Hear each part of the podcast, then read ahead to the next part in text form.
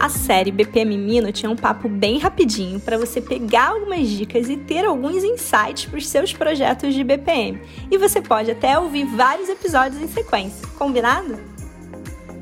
BPM Friend, como é que é quando você vai ao médico? Ele olha para sua cara e sai receitando vários remédios ou ele vai te avaliar primeiro, levantar o seu histórico, solicitar alguns exames e só depois ele vai concluir um diagnóstico e te prescrever um tratamento e uma medicação.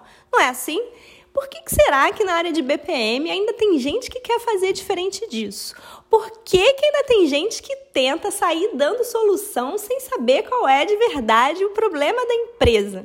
Diagnóstico é uma prática muito importante na área de BPM e ele tem que ser embasado. Existem diversos modelos de referência que podem ser usados, inclusive os famosos BPM, MM, Business Process Management Maturity Model. Escolhe um modelo da sua preferência e da sua confiança e aplica de uma forma sistemática e embasada para poder de fato dizer para o seu cliente em que momento ele está e para onde ele deve caminhar.